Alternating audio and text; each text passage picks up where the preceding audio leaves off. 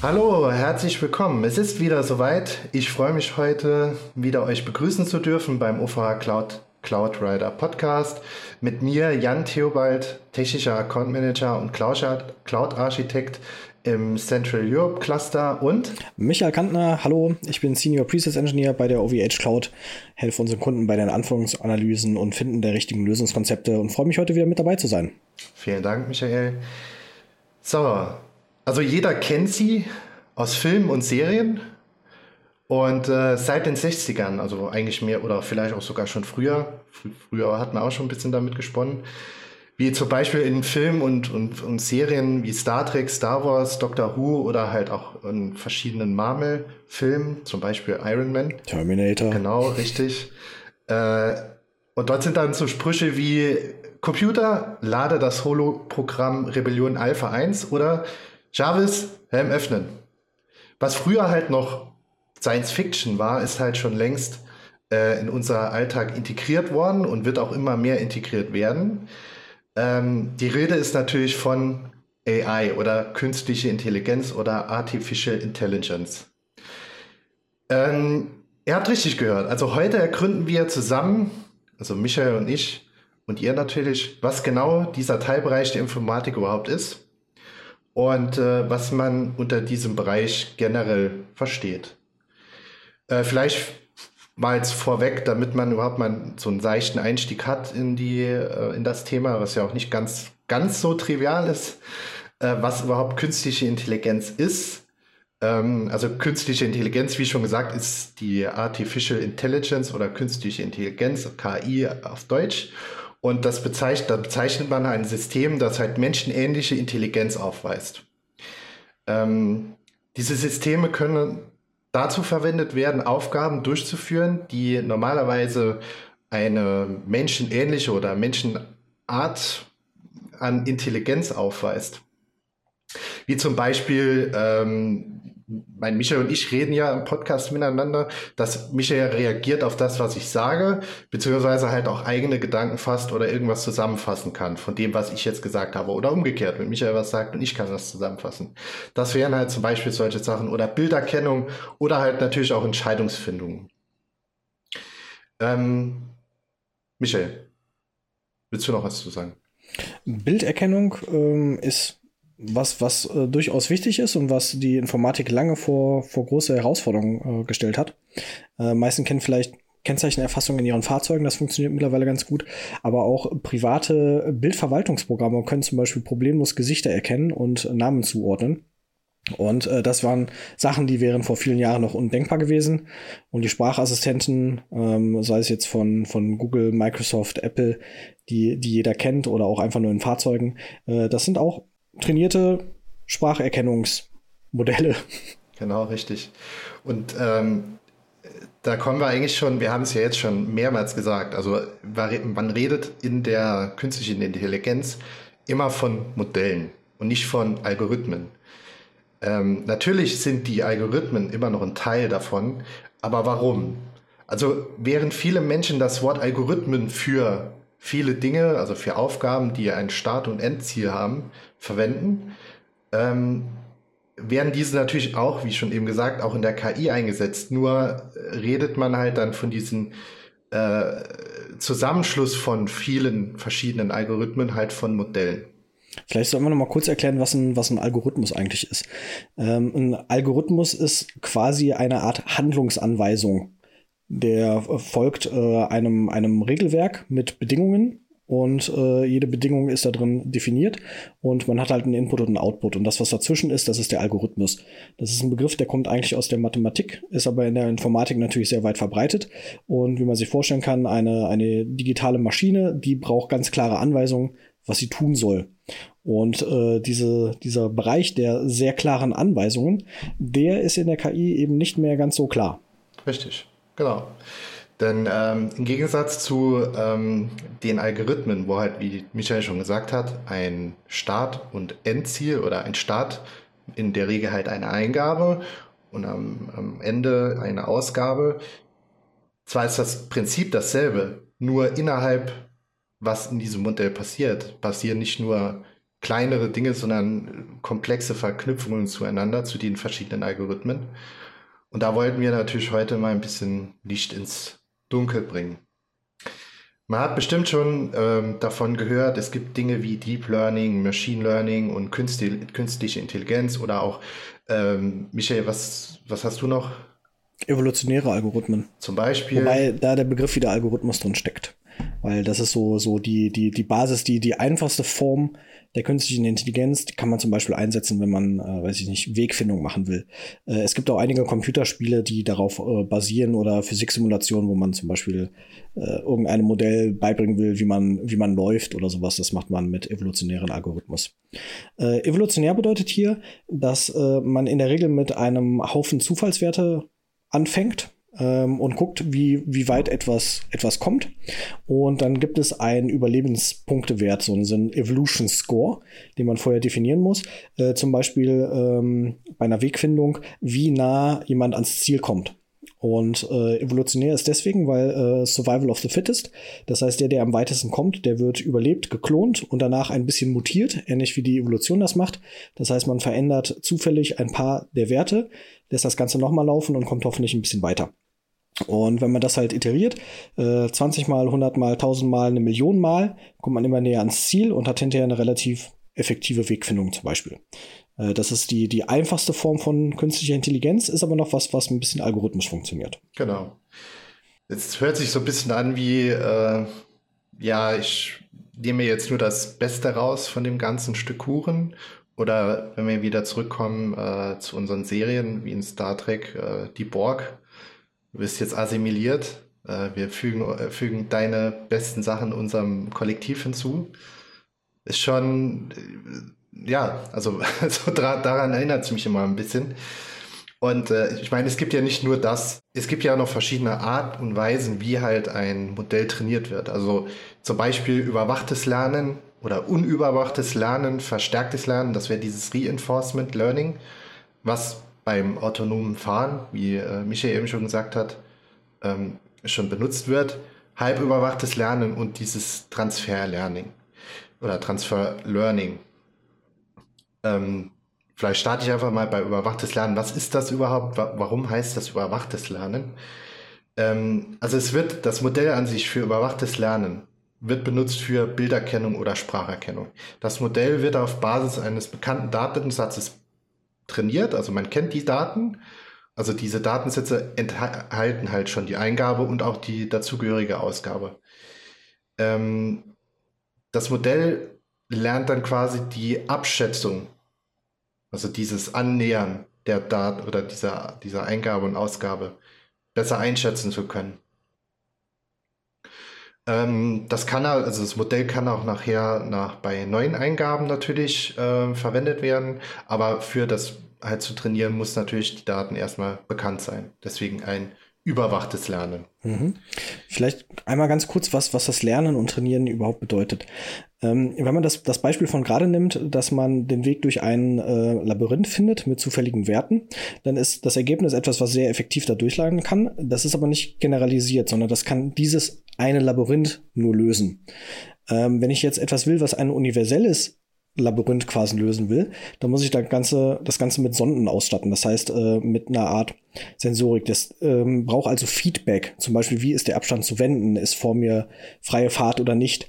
Ähm, und äh, die Sachen kann dann gelernt werden, nicht nur in einem Labyrinth, sondern in vielen Labyrinthen. Und ich nehme den fittesten aus den ganzen allen Labyrinthen.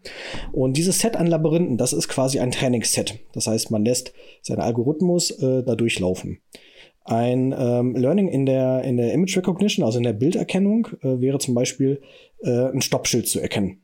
Äh, denn ein Computer kann erstmal kein Stoppschild erkennen. Der sieht einen Haufen Pixel. Die sind mal rot, mal mehr, mal weniger rot. Man kann auch nicht sagen, äh, da wo ein, ein Oktogon ist, ist ein Stoppschild, weil der Computer nicht weiß, was ein Oktogon ist. Das heißt, da braucht man auch sehr, sehr viele verschiedene Inputs. Ähm, bei Image Recognition sind das in der Regel mehrere Millionen verschiedene Parameter, äh, die erkannt werden können. Und äh, dem Ganzen gibt man dann ein Set und sagt, auf jedem dieser Bilder ist ein Stoppschild zu sehen. Ich zeige dir, wo das Stoppschild ist. Ähm, und dann kann der ähm, Nicht-Algorithmus äh, hergehen und versuchen, anhand seiner Parameter äh, abzuschätzen, was, was ein Stoppschild ausmacht. Und das äh, Reinforced Learning, das ist halt, dass man dem vorher sagt, das sind die guten Schilder, äh, das sind echte Stoppschilder und äh, vielleicht einen zweiten Datensatz, wo ebenfalls äh, rote Oktogone drauf sind, die aber keine Stoppschilder sind, sondern irgendwas anderes sind, wo man dem Ganzen sagt, das sind keine Stoppschilder. Äh, etwas einfacher ist das, wo, was man schon seit vielen, vielen Jahren in der IT einsetzt, äh, Bias-Filter im, im Spam-Erkennung, Spam-Assassin. Zum Beispiel nutzt das äh, sehr intensiv. Dem gibt man halt äh, einen Haufen Spam-Mails und sagt, das sind böse Mails. Und dem gibt man ein paar gute Mails und sagt, das sind die guten Mails. Und dann kann der halt hergehen und kann die voneinander unterscheiden. Ähm, unterscheiden tut er die anhand von verschiedenen Parametern, zum Beispiel äh, die Suche nach gewissen Schlagwörtern oder nach Aufbau von Mail, ähm, Absender.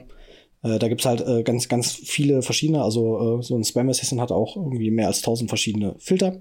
Und äh, die Modelle werden halt trainiert, also angelernt, indem äh, der diese Filter immer auf gute und schlechte Mails äh, anwenden kann. Und dann gibt er in dem Ganzen Punkte, System, also so ein Scoring, äh, sagt, wenn dieses Schlagwort dann ist, dann ist es äh, hochwahrscheinlich eine, eine, böse Mail und wenn dieses Schlagwort drin ist, dann ist es eine gute Mail. Und welche Schlagwörter das sind, lernt das System halt selbstständig. Das wäre ein anderes Beispiel für ein Reinforced Learning. Genau. Man kann auch das Reinforcement Learning als äh, Trial and Error oder natürlich auch Konditionierung, wenn man jetzt wieder zurückkommt in die Biologie oder äh, ja, wenn man jetzt ein Haustier hat und man will dem irgendwas beibringen, macht man das halt durch Konditionierung. Also man gibt eine, ein Leckerli, wenn es funktioniert. Bestrafung in dem Fall bekommt es halt nicht. Es bekommt halt dann einfach nichts, äh, wenn es halt nicht richtig funktioniert oder nicht so, wie derjenige das will. Und ähm, halt bei Trial and Error, wenn wir wieder zurück zu diesem Beispiel mit dem Labyrinth kommt, wenn man einen falschen Weg genommen hat, dann ist das quasi ein Fehler und wird dann auch so als solcher quittiert. Und wenn man weiterkommt, war das halt korrekt und somit lernt dann halt das System. Gut, jetzt haben wir über die Modellarten bzw. das Learning geredet, Michael. Mhm. Ähm, wir haben jetzt auch darüber geredet, warum man von Modellen und nicht von Algorithmen redet. Genau, und der findige Zuhörer wird bereits erkannt haben, dass für ein KI-System also zwei Komponenten wichtig sind, nämlich einmal das Modell selber ähm, und äh, die Punkte, die innerhalb dieses Modells vergeben werden für gewisse Sachen. Wir sprechen davon Gewichtungen. Ähm, äh, Gewichtungen sind quasi äh, das, äh, weiß ich nicht, wenn mm, Viagra in einer Mail vorkommt, dann ist das, äh, sind das 1,7 Minuspunkte Richtung Spam. Ähm, wenn da aber äh, drin steht, äh, Hallo Micha, dann ist das äh, ein 0,3 positive Punkte für, das ist eine, eine echte Mail an mich zum Beispiel diese Gewichtungen. Das heißt, man braucht für ähm, das Ausführen einer KI nicht nur das Modell, sondern auch die Gewichtung. Und letztendlich ist Gewichtung das, was beim Learning halt trainiert wird. Genau. Wir hatten jetzt, also wir haben jetzt viel über die Möglichkeiten gelernt, aber wir haben noch nicht wirklich über das Modell oder was im, in einem Modell direkt passiert. Das Wort neurale Netze ist, glaube ich, am Anfang schon gefallen in meiner Einleitung. Und die neuralen Netze sind auch ein großer Bestandteil oder ein sehr wichtiger Bestandteil innerhalb eines Modells. Ähm, denn die neuralen Netze sind halt dafür da, um überhaupt das nachher ein Endergebnis zu haben. Also um es kurz zusammenzufassen, ein, neu, ein neuronales Netzwerk besteht halt aus einer Reihe von Neuronen, also die Schichten, die ähm, dahinter liegen nach der Eingabe, also zwischen Eingabe und Ausgabe. Und jedes Neuron oder jeder Neuron in diesem Schicht ähm, hat halt eine Aufgabe. Ähm, diese Neuronen, die sieht man nicht, die sind halt nach der Eingabe oder vor der Ausgabe und nennt man somit halt auch Hidden Layer. Und Hidden Layer sind halt äh, Bestandteil des neuralen Netzwerkes, die halt, wie schon gesagt, zwischen Eingabe und Ausgabe liegen. Und allgemein sind diese Layer in einem nonlinearen Beziehung.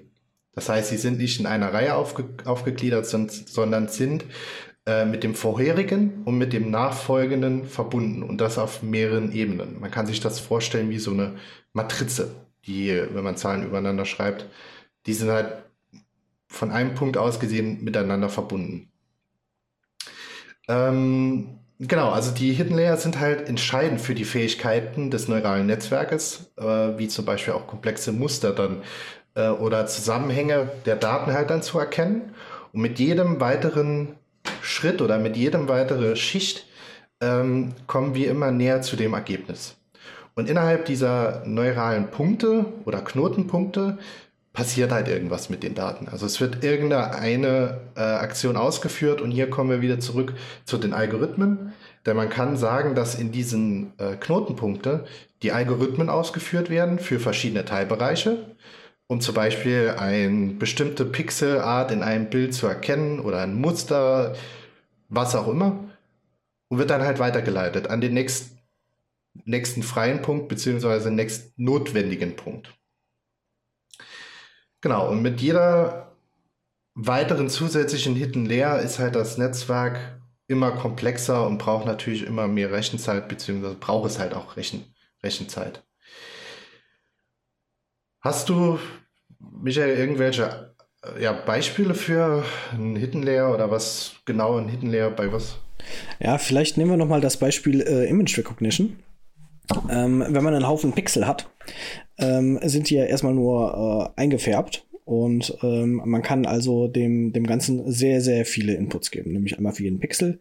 Man kann gucken, ob man vielleicht Gradienten erkennt, man kann gucken, ob man Linien erkennt, Linienführungen erkennt ähm, und äh, hat dann vielleicht eine Million oder zehn Millionen verschiedene Kriterien und Inputs, die man an ein Layer gibt, halt dieses, dieses Hidden Layer, ähm, wo man aber erstmal nicht weiß, was, was da passiert. Das ist übrigens der Grund, weswegen das Hidden Layer heißt, äh, denn das ist für uns Menschen eine Blackbox. Äh, der Output kann dann sein, vielleicht nehmen wir äh, das Stoppschild oder äh, Hund oder Katze. Also ich gebe dem, dem Ding ein Bild und der soll entscheiden, ob das ein Hund oder Katze ist. Das ist für jeden Menschen total intuitiv. Der guckt auf das Bild und ist sich sofort sicher, das ist ein Hund oder das ist eine Katze. Vielleicht bei so einem Mittelwesen wie einem Fuchs ist es vielleicht nicht äh, bei allen Menschen super äh, schnell, einfach und offensichtlich. Aber für so einen ähm, Computer ist es erstmal schwierig zu erkennen, ist da überhaupt ein Tier drauf und wenn ja, was das für ein Tier ist.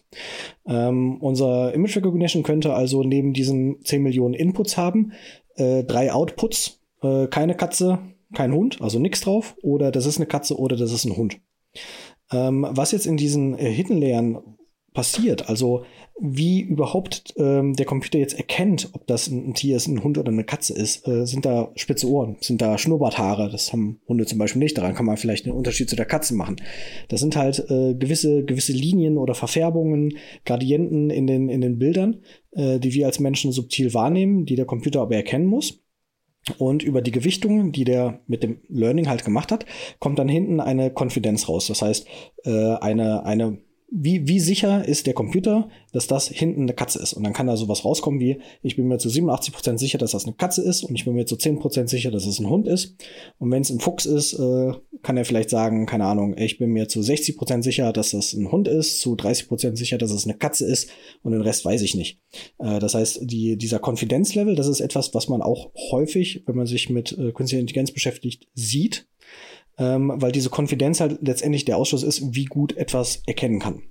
Jetzt kann man sich vorstellen, dass bei Unterscheidung Hund-Katze das vielleicht nicht so wirklich wichtig ist, äh, was das ist. Bei Verkehrsschildern äh, sieht es da schon anders aus. Da muss man sich halt sehr, sehr sicher sein, eine sehr hohe Konfidenz haben, dass man das richtig gelesen hat. Ähm, und dass man zum Beispiel nicht diese Geschwindigkeitsbegrenzungsschildern, äh, ist das jetzt ein 70-Schild oder ist das ein Aufkleber, der auf einem LKW ist, der nur 80 fahren darf äh, und der hat dann halt so ein 80 draufstehen. Ähm, das ist halt das, was, was dazwischen liegt. Und ähm, der, der Hidden Layer ist halt äh, Blackbox. Das heißt, genau genommen wissen wir Menschen nicht, wie der Computer diese Bilder erkennt und wie der die unterscheiden kann. Weil wir nicht reingucken kann, weil es viel zu komplex ist, um zu verstehen. Äh, wir wissen halt nicht mal, ob er irgendwo einen Gradienten erkannt hat, ob er irgendwo Linien erkannt hat oder nicht. Deswegen sprechen wir da von äh, Blackboxen und von Modellen. Es ist halt kein Algorithmus mehr, weil wir nicht nachvollziehen können, wie die einzelnen Schritte sind. Ähm, wenn man also das nachvollziehen könnte, könnte man das Ding auch Algorithmus nennen. Da wir das nicht können, nennen wir das ganze Modell. Was eine schöne Umschreibung ist für, wir haben keine Ahnung. Genau, und das ist auch der Grund, warum wir Menschen häufig gar nicht verstehen, was überhaupt da passiert, wenn wir jetzt irgendeine KI nutzen. Weil es ist für uns komplett nicht im ersten Moment begreifbar, was da passiert im Hintergrund. Während der Rechenzeit oder was passiert ist vorne dran, bevor dieses Modell erstellt wurde. Und das macht das Ganze extrem komplex, unabhängig davon, dass es wirklich ein sehr komplexes Thema ist. Aber wir Menschen verstehen das auch nicht. Ich meine, das ist dasselbe wie ähm, man versucht zu verstehen, wie das Gehirn funktioniert. Das ist genau das Gleiche. Man hat jemanden vor sich sitzen, mit dem unterhält man sich und man, manchmal, wenn man sich wirklich mal fragt, ja, wie kann der jetzt auf meine, äh, auf meine Antwort reagieren? Es ist nichts anderes. Und deswegen spricht man halt wirklich auch davon, dass eine KI menschenähnlich reagiert, weil der Faktor Blackbox, man weiß nicht, was passiert und es reagiert richtig auf das, was wir sagen. Mhm. Sprachsynthese ist halt auch ein wichtiges äh, Thema. Sprachsynthese geht schon relativ lange. Äh, ich meine, sowas wie Cortana, Alexa, Hey Google und Co., ähm, die, die kennen wir schon relativ lange. Das ist halt, ähm, ich will jetzt diesen Begriff Verstehen nicht verwenden, weil es kein Verstehen ist sondern es ist ein, ein Zuordnen von. Äh, also zum Beispiel Autos können nur Sprachkommandos, wenn sie in der richtigen Reihenfolge gesprochen sind. Äh, moderne Sprachassistenten können mittlerweile äh, sehr viel mehr, aber die Sprachsynthese, dass der, der Inhalt verstanden wird von dem ähm, Computer, mit dem man spricht, äh, ist halt etwas, was, was Neues und was über die letzten Jahre extrem verbessert hat.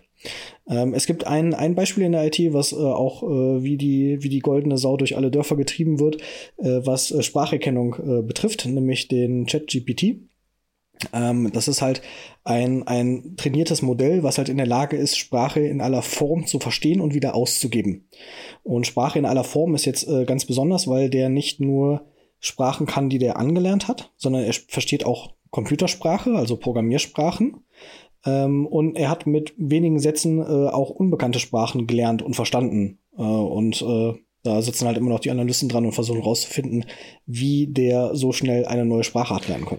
Genau, also vielleicht klären wir mal noch kurz, was dieses GPT eigentlich vor dem Chat bedeutet.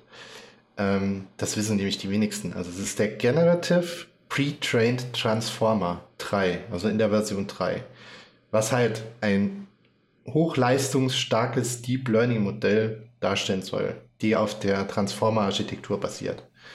Da sprechen Und wir übrigens nicht von Sci-Fi oder komischen Michael Bay-Filmen. das sind halt leider die Begriffe. Ich meine, ich kann sie nur benutzen. Äh, also es soll halt einfach heißen, dass das ein äh, vortrainiertes Modell ist. Äh, natürlich nicht auf ganz kleinen, sondern auf, jetzt müsste ich mal 175 Milliarden Parametern reagieren kann.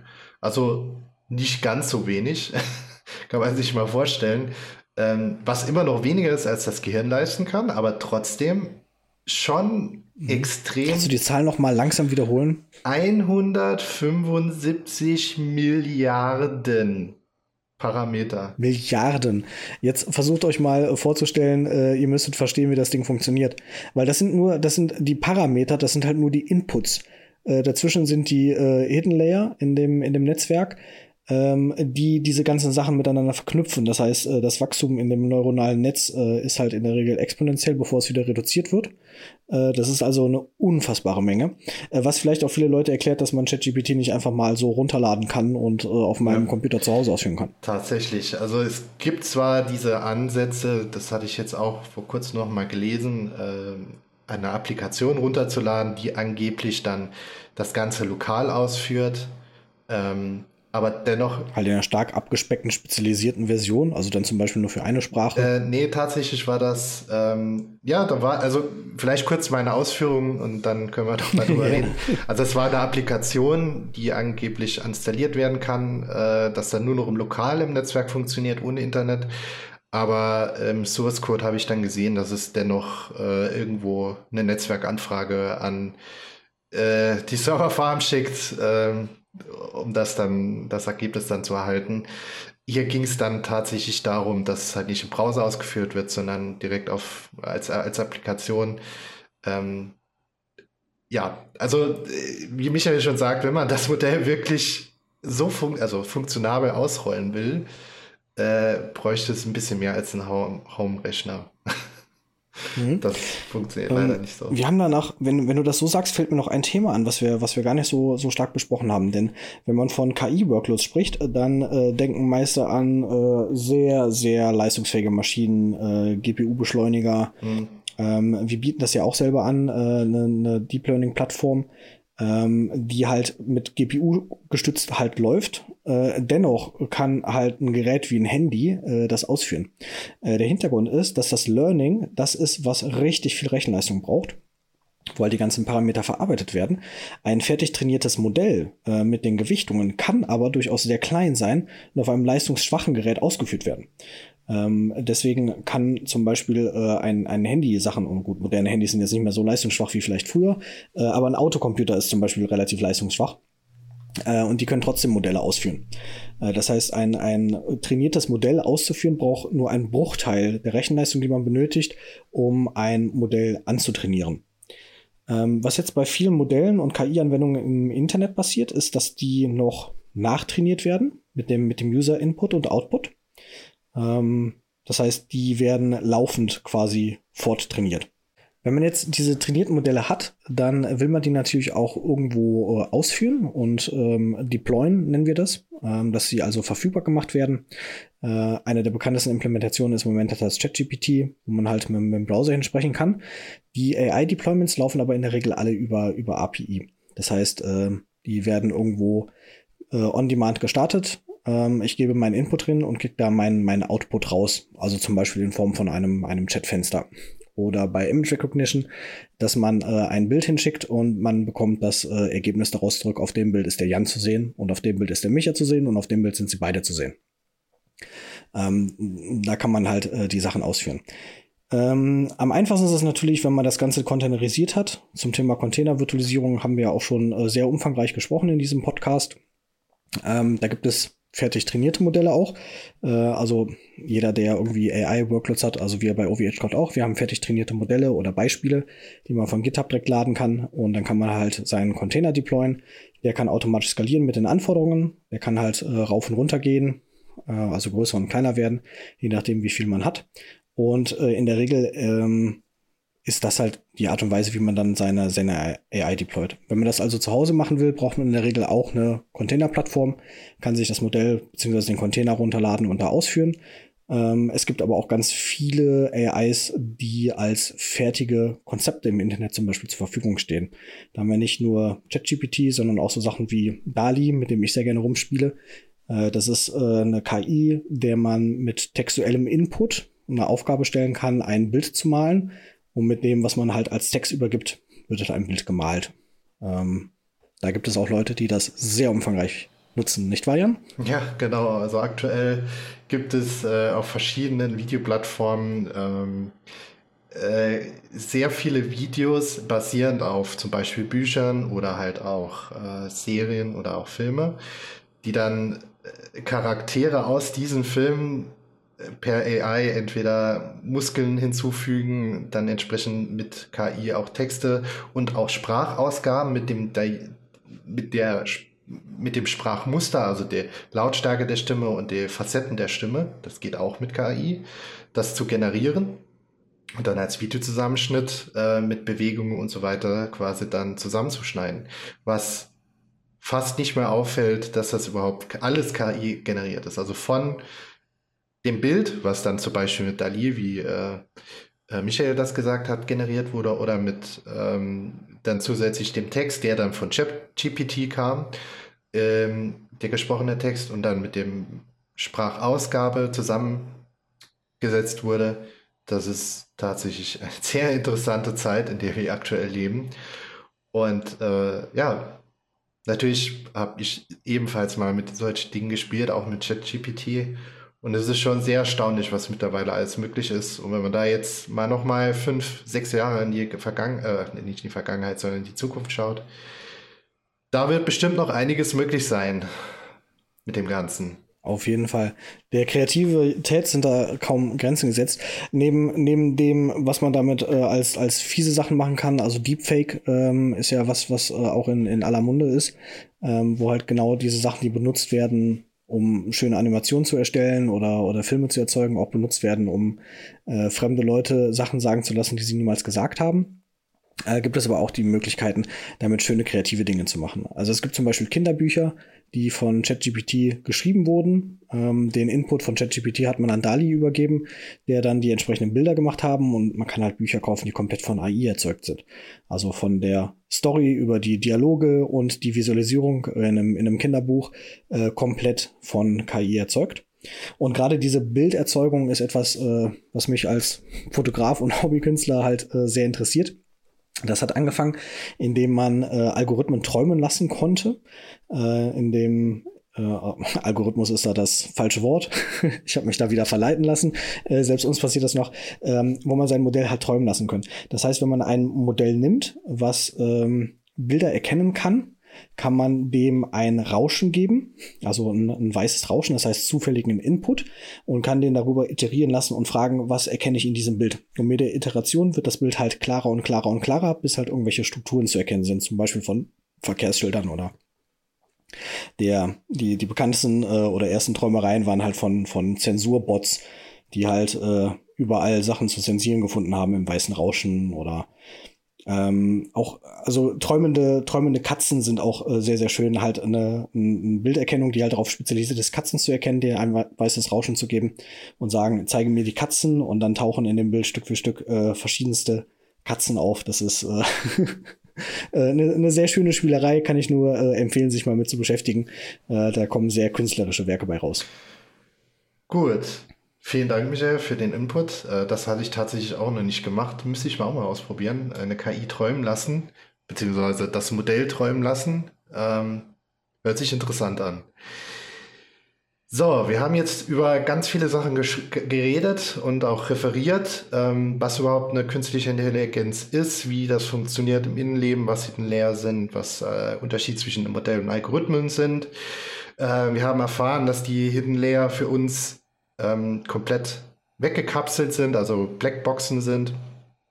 Die Hidden Layer haben verschiedene Aufgaben es gibt immer eine Eingabe und eine Ausgabe von einer KI und äh, wir haben auch gelernt, dass äh, KI nicht nur für, ähm, was jetzt aktuell stark der Fall ist, für schlechte Dinge passiert, äh, genutzt werden können, sondern auch für schöne Sachen wie Bücher schreiben oder auch tolle Bilder erkennen lassen oder erträumen lassen. Und ich denke, wir haben jetzt ein großes Feld jetzt erstmal abgearbeitet, natürlich noch nicht so in die Tiefe in die Technik, wie wir es ähm, vielleicht manche erwartet haben, aber es ist halt auch ein sehr komplexes Thema. Aber ich denke mal, Michael, wir haben da einen guten Überblick geliefert. Oder was denkst du? Genau. Wir möchten euch auf jeden Fall einladen, schaut euch die Sachen an, spielt damit rum. Äh, es ist gerade gerade DALI und ChatGPT ähm, sind halt wunder, wunderbare KIs, mit denen man viele tolle Sachen machen kann. Ähm, habt keine Angst davor, die zu benutzen. Ähm, probiert sie aus und äh, wenn euch Fragen und Wünsche kommen, welche Aspekte wir davon äh, tiefer beleuchten sollen, könnt ihr uns gerne kontaktieren. Wir nehmen gerne eine Follow-up-Folge auf, wo wir ein bisschen auf die Sachen eingehen, die euch mehr interessieren. Genau. Und vielleicht könnt ihr uns dann auch von ChatGPT äh, mal was zuschicken, ein Beispiel, vielleicht können wir darüber auch einen Podcast machen. Vielleicht lassen wir einfach den Post Podcast automatisch generieren von der KI. das ist ja auch mal was Witziges. Ein Podcast komplett äh, aufnehmen von einer KI mit unseren Stimmmustern. Ach so, auch die Sprache. Ja, das wäre, das, oh, okay. Ja. Das klingt nach einem lustigen Projekt. Das wäre mal eine lustige Idee. Vielleicht machen wir das einfach mal. Machen wir da eine kurze 10-Minuten-Folge. Der, der ja, oder innerhalb der Folge. Oder innerhalb der Folge so eine kleine Sequenz ausgeben lassen und dann nachher am Schluss sagen wir, so Leute, wir haben jetzt so, so eine Challenge, was davon waren wir nicht. Genau. genau. Was davon war jetzt KI generiert und was nicht. So. Wer da noch ganz viel Lust habt, könnt ihr uns äh, gerne mal ein generiertes Bild von uns beiden, wenn ihr uns, uns noch nicht gesehen habt, irgendwo mal zukommen lassen. Das würde mich auch jetzt auch mal interessieren. Wunderbar. Das sind, das sind schöne Ideen für den Abschluss. Ähm, vielen Dank fürs Einschalten und Zuhören. Äh, ich hoffe, ihr hattet so viel Spaß wie wir. Genau, und wir hören uns äh, in der nächsten Folge. Und ich hoffe, ihr hattet, wie schon Michael gesagt viel Spaß. Und ich hoffe, ihr schaltet beim nächsten Mal nochmal ein. Tschüss zusammen. Ciao.